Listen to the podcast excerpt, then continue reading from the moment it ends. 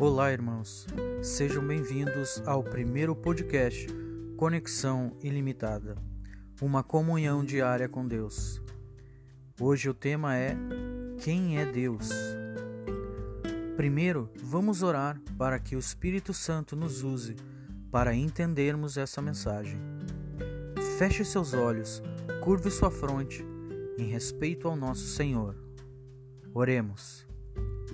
Pai nosso que estais no céu, abençoe com o Espírito Santo para que possamos receber Sua mensagem através desse tema de hoje.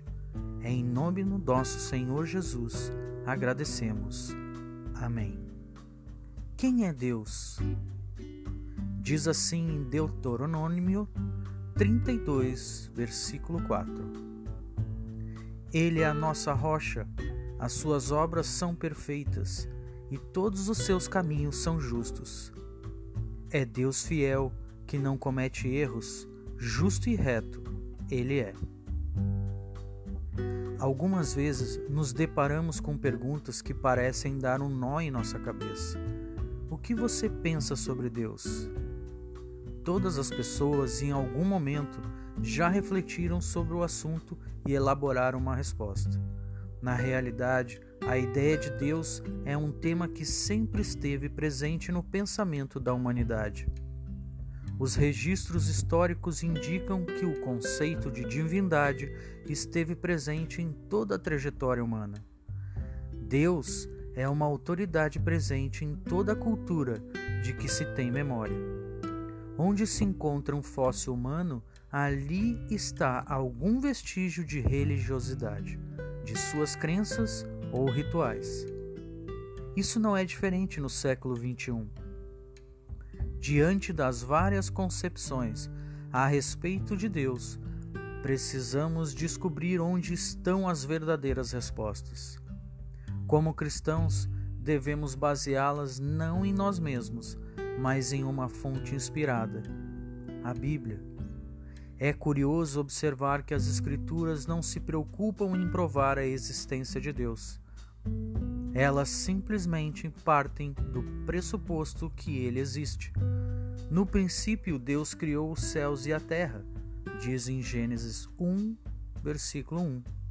Além disso, a Bíblia nos revela que não existem outros deuses.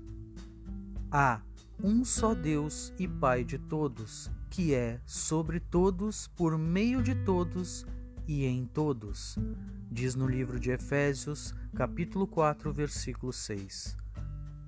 Esse único Deus sabe de todas as coisas e está em todos os lugares, diz no livro de Salmos 139, versículos de 1 a 8.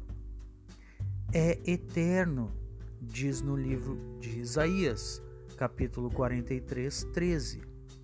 E entre tantas outras características, é essencialmente amoroso, diz em 1 João, capítulo 4, versículo 8. Sendo que Deus é amor, ele não nos criou e abandonou ao acaso. De fato, o Senhor nos ama e quer se relacionar conosco pessoalmente, porque Deus amou tanto o mundo que deu seu Filho unigênito para que todo o que nele crer não pereça, mas tenha a vida eterna. João, capítulo 3, versículo 16.